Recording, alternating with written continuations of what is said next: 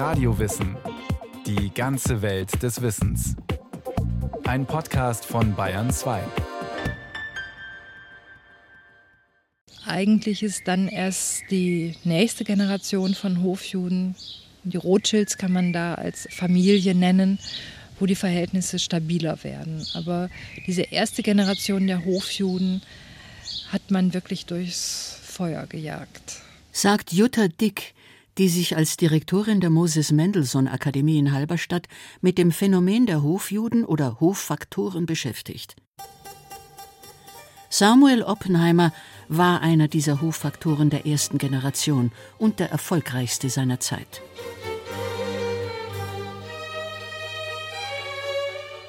Ein Faktor, schreibt der Schriftsteller Leopold von Sacher-Masoch, ist ein Jude, der alle Eigenschaften vom Diplomaten bis zum Flickschuster hinab besitzen muss. Er ist es, der zugleich als Karawane, Postillon und Telefon dient. Es gibt nichts, was er nicht herbeizuschaffen verstände. Er füllt Speisekammer und Keller und auch die Kasse, wenn sie leer ist. Dafür verkauft er auch alles, was zu verkaufen ist. Ja, nicht selten sogar die Ernte, ehe sie noch eingebracht und das Kalb, ehe es noch geboren ist. Es ist schwer zu sagen, was er ist, denn es gibt nichts, was er nicht wäre. Samuel Oppenheimer ist der Retter aus Türkennot, wie ihn Prinz Eugen von Savoyen nennt. Er erwirbt sich größte Verdienste um das Heilige Römische Reich deutscher Nation, als er für den bereits völlig überschuldeten Kaiser Leopold I. das zigtausend Mann starke Heer mit Geld, Lebensmitteln, Kleidung, Waffen und Munition ausrüstet. Den Ruhm für die Errettung Wiens vor der türkischen Streitmacht allerdings heimst Prinz Eugen ein. Der Historiker und Rabbiner Max Grunwald beschreibt 1913 in seiner Oppenheimer Biografie Einzelheiten eines kaiserlichen Auftrages.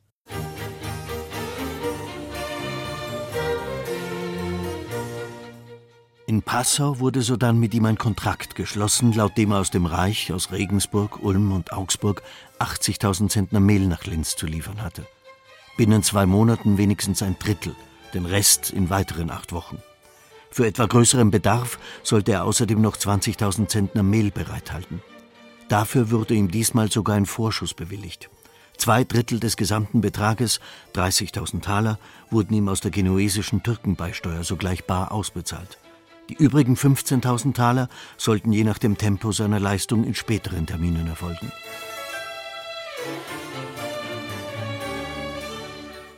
An dem Tage, an dem die Schlacht vor Wien beginnt, am 12. September, hatte er bereits laut Vorschrift den bestellten Hafer nach Linz geliefert. Im Juli trafen eben dort bei ihm bestellte 26.000 Handgranaten ein. Prinz Eugen besiegte die türkischen Angreifer, verfolgte den geschlagenen Feind. Eine neue Herausforderung für den Heereslieferanten. Er musste alle Kräfte aufbieten, um Proviant und Munition für die vorrückenden Heere zu beschaffen. Wieder übernahm Oppenheimer Lieferungen in unbestimmter Menge ohne förmliche Verträge. Hafer so viel als irgend auftreiben. Handgranaten für 200.000 Gulden, 1000 Zentner Musketenpulver aus Holland für 24 Gulden pro Zentner. Im November ist die Granatenlieferung beendet. Über den Vertrag hinaus werden noch 10.400 Zentner Proviant bei ihm bestellt, ferner wollene Decken, Strohsäcke aus Zwillig, 5.000 Paar Schuhe und Wintersocken.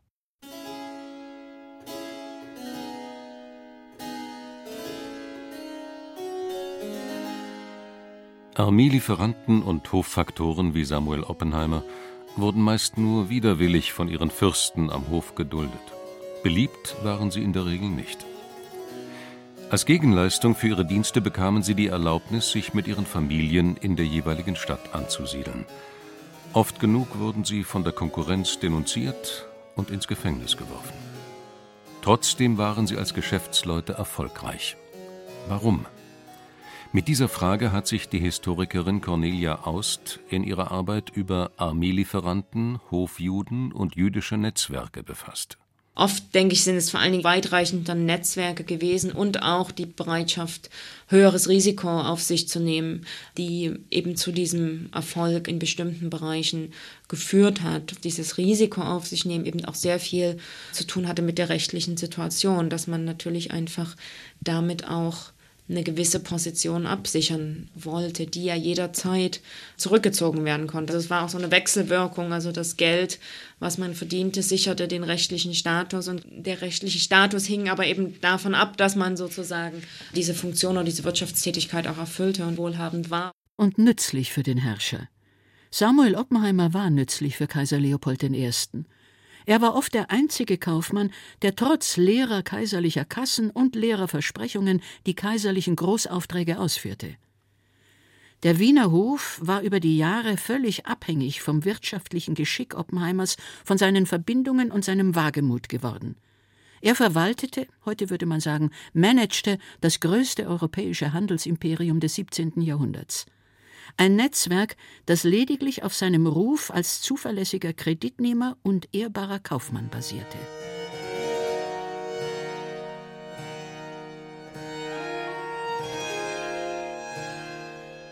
Europa hatte in der zweiten Hälfte des 17. Jahrhunderts gerade Mord und Totschlag des Dreißigjährigen Krieges überstanden. Weite Teile waren verwüstet und entvölkert. Deutschland wurde von Kurfürsten regiert, die ein großes Repräsentationsbedürfnis hatten. Stehende Heere mussten finanziert werden. Schließlich hatte man im Dreißigjährigen Krieg gelernt, dass Söldnerheere nicht effektiv genug kämpften.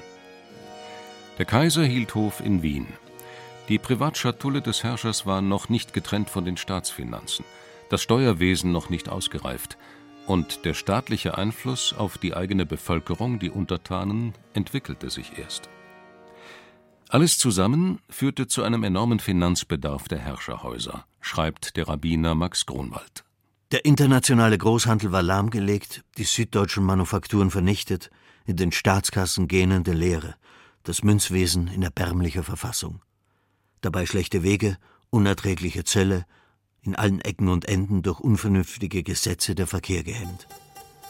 Da erscheinen als Retter in der Not die aus den Städten meist vertriebenen, von Dorf zu Dorf gehetzten Schacherjuden mit ihrer Bedürfnislosigkeit, ihrer zähen Rührigkeit und ihren verwandtschaftlichen und Freundschaftsbeziehungen, die sich wie die Familie Oppenheimer von Breslau bis Hamburg, Amsterdam und London, von Mailand und Triest bis Moskau, von Konstantinopel bis Cadiz erstreckten. Sie bahnen durch das Chaos des verwüsteten römischen Reiches von Grenze zu Grenze unsichtbar und geräuschlos ihre Wege. Sie ziehen von einem Ende zum anderen Fäden, die sich allmählich zum Netz ausspinnen. Lange bevor Briefpost und Warenspedition die Länder und Kreise verbinden, laufen jüdische Hausierer und Bettler als treue Agenten zwischen Amsterdam und Frankfurt, Wien und Warschau hin und her, Wechsel und Juwelen unter ihren Lumpen, ja im eigenen Leibe verbergend. Die Vielzahl von Klein- und Kleinststaaten des Heiligen Römischen Reiches Deutscher Nation schützte ihre Grenzen mit Schlagbäumen, um Maut und Wegezoll zu kassieren. Händler mussten logistische Großleistungen vollbringen, wollten sie Waren durch dieses Gewirr aus verschiedenen Währungen, Zöllen und Steuern transportieren, sagt Cornelia Aust. Es war eine Kunst, dem Bauern die Pacht für die Wiese, auf der die Armeepferde untergestellt waren, in der richtigen Währung auszuzahlen. Die Währungen von ähm, vielen kleinen Fürstentümern waren international nicht unbedingt sehr viel wert, wobei man eben auch sagen muss, dass alle Währungen damals noch nicht nominelle Währungen waren, sondern wirklich auf dem Gold- und Silbergehalt, das in den Münzen war, sozusagen beruhten. Also das machte den Wert aus. Von daher konnte man also auch dann schon mit kleineren Währungen trotzdem handeln. Aber es gab halt bestimmte Währungen, die auf den internationalen Handelsplätzen, wie zum Beispiel in Amsterdam, bevorzugt eben auch gehandelt wurden. Gehandelt wurden ebenfalls Wechsel. Der Wechsel funktionierte vor 300 Jahren wie der heutige Scheck. Eine Person unterschrieb den Wechsel, die andere bekam ihn. Dazu benötigte man noch eine Bank, die den Betrag, auf den der Wechsel ausgestellt war, auszahlte. Hinzu kam ein sogenanntes Indossament. Dieses, so die Wirtschaftshistorikerin, machte den Wechsel zu einem flexiblen Zahlungsmittel. Auf der Rückseite des Dokuments wurde vermerkt, wer ihn an wen weitergegeben hatte.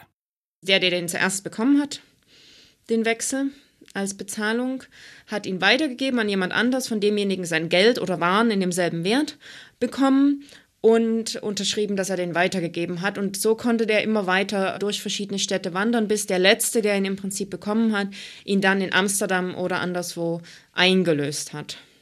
Sie konnten nicht wie heute internationale Verträge machen, weil es natürlich kein internationales Finanzrecht gab. Und das wurde eben mit diesen Wechseln auch umgangen. Ein Wechsel von Samuel Oppenheimer war bares Geld wert. Denn die Banken, denen Wechsel präsentiert wurden, entschieden nach Gutdünken, ob sie sie akzeptierten und Bargeld auszahlten oder nicht. Oppenheimer jedenfalls scheint seine Kreditwürdigkeit immer wieder unter Beweis gestellt zu haben, indem er Wechsel, mit denen er Waren und andere Lieferungen finanzierte, vor Ablauf der Fälligkeit selbst bezahlte. Wurden Wechsel nicht von der Bank akzeptiert, platzten sie oder wie es damals hieß, gingen in Protest. Das passierte nach dem Tod Samuel Oppenheimers mit Wechseln in Millionenhöhe. Wie eng Oppenheimers Firma mit den österreichischen Staatsfinanzen verbunden war, beleuchtet die Dissertation von Otto Torsch aus dem Jahr 1891 über die Geschichte der österreichischen Staatsschulden. Die sich täglich drückender gestaltenden Kassenkredite drängten zu einer Lösung. Da erfolgte durch den Tod des kaiserlichen Kriegsoberfaktors Samuel Oppenheimer im Jahr 1703 die Katastrophe, unter der die organisierte Systemlosigkeit zusammenbrach. Emanuel Oppenheimer übernahm die Firma, und damit eine Unzahl von für den Kaiser mittelbar und unmittelbar eingegangene Verpflichtungen, denen nachzukommen das verfügbare Betriebskapital der Firma nicht ausreichte. Die Aktiva, welche hauptsächlich in Schuldtiteln des Staates bestanden, erwiesen sich innerhalb kurzer Frist als nicht einbringlich. Als Emanuel Oppenheimer kurz nach dem Tod seines Vaters zur Leipziger Frühjahrsmesse reiste, befanden sich in seinem Gepäck Wechsel seines Vaters, die sich auf rund drei Millionen Taler beliefen. Die Firma Oppenheimer war zwar in den vergangenen 30 Jahren mehrmals in Zahlungsschwierigkeiten geraten, aber es war immer gelungen, das Ruder kurz vor dem drohenden Ruin herumzureißen. Im Sommer 1703 jedoch schienen die Probleme unlösbar. Emanuel Oppenheimer hatte wenig Einblick in die Art und Weise, wie sein Vater die Geschäfte abgewickelt hatte und die Forderungen der Gläubiger waren im Grund Forderungen an den Kaiser selbst. Aber Kaiser Leopold I. gestand die ihm in unseren Erblanden erteilte Assignationen wieder besseres Verhoffen in Stocken geraten, wodurch die Wertbrief fast durchgehends Protest gangen und viele Kaufleute, auch Witwen und Waisen in Österreich, Deutschland, Holland und England ihr Geld verlieren mussten. Der Kaiser gibt also zu, dass die an Samuel Oppenheimer verpfändeten Steuereinnahmen nicht, wie der Hof es erhofft hatte, sprudelten. Die Forderungen von Oppenheimers Gläubigern betrugen allein aus der Zeit von 1695 bis 1703 80 Millionen Gulden. Im Juni 1703 gründete die kaiserliche Hoffinanzkammer deshalb eine Girobank, die zu einem Institut für Staatsschuldentilgung erweitert wurde. Heute würde man dazu Bad Bank sagen auf welche die Forderungstitel gewiesen werden sollten, um denselben Veräußerlichkeit zu verschaffen. Zu den Gläubigern Oppenheimers zählten nicht nur Witwen und Kaufleute, sondern auch deutsche Fürsten, die nicht gewillt waren, tatenlos zuzusehen, wie ein Wechsel nach dem anderen platzte.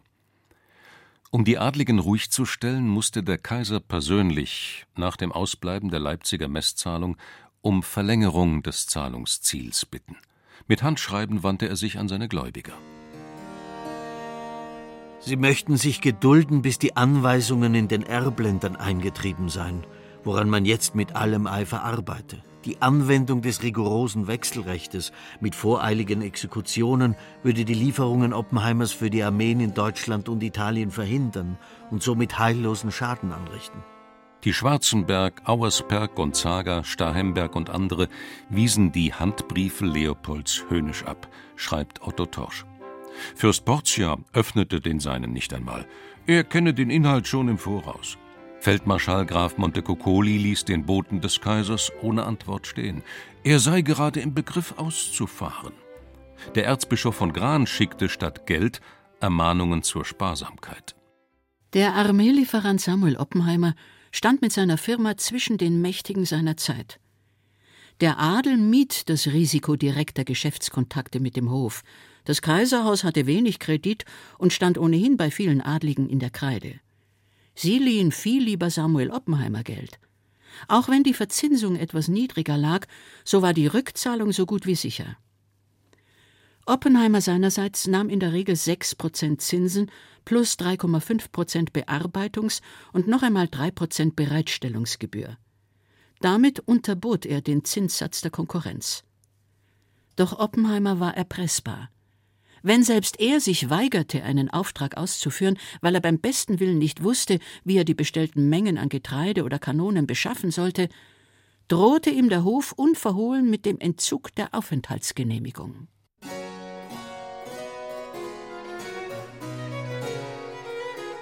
Fast 30 Jahre diente Samuel Oppenheimer Kaiser Leopold I. als Hoffaktor. Von 1672 bis 1703 lebte er in Wien. Geboren wurde er am 21. Juni 1630 entweder in Heidelberg oder in Oppenheim, das lässt sich nicht mit Gewissheit angeben. In jüdischen Quellen heißt er Samuel ben Simeon Oppenheim oder auch Samuel Heidelberg. Er war mit Sandela Carcassonne verheiratet, die aus einer aus Frankreich nach Böhmen eingewanderten Familie stammte. Wie viele Kinder das Paar hatte, vier, acht oder neun, ist nicht überliefert. Bekannt ist lediglich, dass Sohn Emanuel das väterliche Unternehmen weiterführte. Zum Hausstand gehörten aber nicht nur engere Familienangehörige und entferntere Verwandte, sondern auch Rabbiner, Hauslehrer, Bäcker, Schlachter und andere Handwerker. Der Haushalt eines Hoffaktors konnte bis zu 200 Personen umfassen. Oppenheimers Hausstand bildete den Kern der neuen jüdischen Gemeinde in Wien.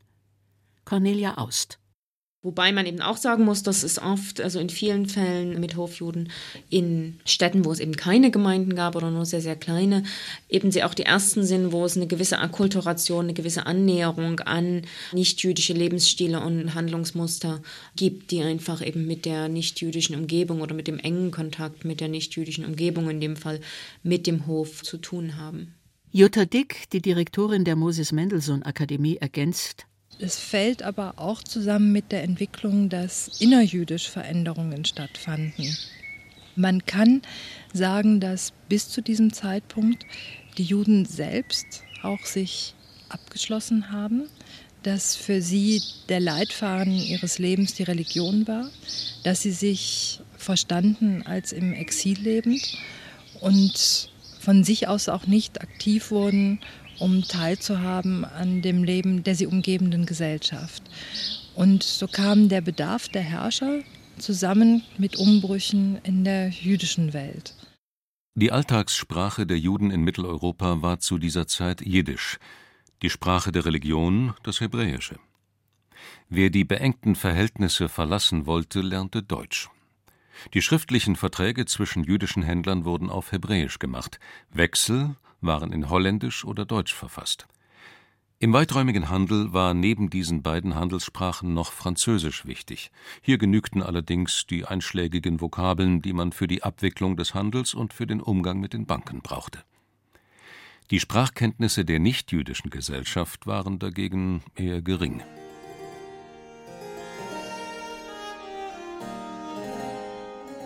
Erwachsene Kinder bekamen häufig kein eigenständiges Aufenthaltsrecht in der Stadt des Vaters. Sie mussten sich also einen neuen Aufenthaltsort suchen. Das hatte zur Folge, dass europaweite, manchmal auch weltweite Netzwerke entstanden. Ein unbezahlbarer Vorteil, sagt Cornelia Aust. Es ist auch so, dass also in der frühen Neuzeit gerade in Mittel- und Osteuropa Juden sehr stark im Transportwesen aktiv waren. Es dann also wirklich auch so eine Kette natürlich gibt, dass derjenige, der das Vorwerk in einem Ort hat, wo eben Getreide gekauft wird für die Armee, dass er eben sozusagen den lokalen jüdischen Kaufmann kennt, der das Getreide dort aufkauft, der wiederum jemand anderen näher kennt und mit ihm eine Geschäftsbeziehung hat, der dann sozusagen wieder Getreide aufkauft von mehreren jüdischen Subunternehmern und es dann weiter an Oppenheimer liefert. Ein Gutachten der Hofkammer kurz nach 1670 hebt die Leistungen der Juden als Geldvermittler für die kaiserliche Kammer hervor. Über Oppenheimer hieß es: Seine Frachtwagen mit den kostbarsten Waren fuhren über alle Landstraßen. Seine Schiffe brachten Waren aus den entferntesten Ländern. Seine reichen Kaufläden fand man in allen Städten. Und oft, wenn es in den Kriegskassen an Geld fehlte, war er es, der sie gerne füllte. Trotzdem wurde von Oppenheimer auch das Bild des raffinierten Kaufmanns, Händlers und Wucherjuden gezeichnet. Dieser Mythos entstand nach dem Laterankonzil von 1215, auf dem Juden erlaubt wurde, Zinsen zu nehmen, was ihnen eigentlich nicht erlaubt war. So wurde ihnen die Möglichkeit geboten, im Handel tätig zu sein und Geld zu verdienen. Denn der Zugang zu den Handwerksinnungen war ihnen verwehrt, und sie durften nichts produzieren. Das war der große Unterschied zu christlichen Kaufmannsfamilien wie den Fuggern, die nicht nur Handel trieben, sondern auch in die Produktion investieren konnten, Bergwerke unterhielten und wesentlich reicher wurden, als es die Hofjuden je waren. Wolfgang Frinte von der Universität Jena. Es ist diese ambivalente Stellung vor allen Dingen gewesen, die sie inne hatten. Sie sind Juden, das heißt, ihr Jüdischsein haben sie auch nicht versteckt. Ganz im Gegenteil. Sie haben den wirklich armen und verarmten jüdischen Gemeinden einen Großteil ihres Gewinnes ja zukommen lassen, sodass die überhaupt erst mal existieren konnten. Das ist das eine. Und auf der anderen Seite waren sie die Stellvertreter für die Feudalherren. Die haben von dem Geld in Schönheit und Reichtum und Wollust gelebt. Aber vordergründig, ganz vorn am Rande der Bühne dieser Inszenierung und sichtbar für das nichtjüdische Publikum, das die Schulden auftreiben musste, standen diese Hofjuden. Sie bewegten sich natürlich auch in höfischer Art, aber sie waren die Ansprechpartner und sie waren dann sozusagen auch diejenigen, die als die Ursachen für diese Ausbeutung angesehen wurden.